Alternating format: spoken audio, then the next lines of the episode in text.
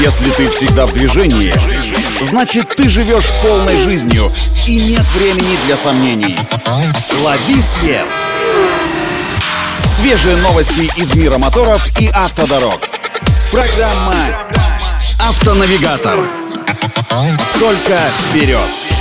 Это автонавигатор для тех, кто всегда в движении. С вами Александр Барский. Мы стартуем стало известно, что компания Chevrolet завершит производство двух своих моделей в Узбекистане до конца этого года. Это касается седана Nexia и хэтчбека Spark. Причиной такого решения стала текущая геополитическая ситуация. Как уточнили в компании, она не только усложняет логистику, но и негативно сказывается на всей автомобильной промышленности. Падают объемы производства и растут сроки ожидания заказанных машин.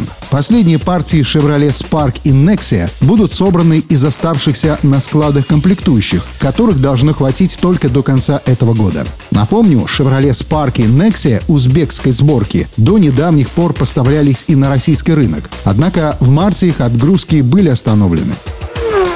А вот автомобили «Лада» в самое ближайшее время могут получить китайскую коробку передач. Из-за разрыва с Рено и Европой в целом, АвтоВАЗ начал искать новых производителей трансмиссий в Поднебесной, которая лучше всего бы подходила для автомобилей «Лада».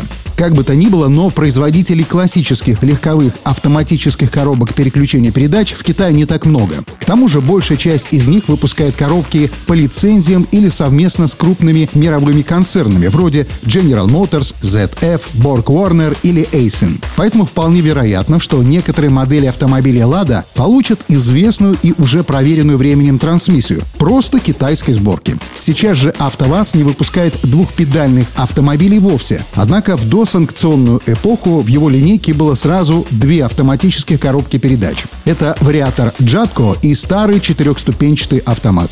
На этом делаем остановку. Удачи на дорогах и берегите себя. Программа «Автонавигатор».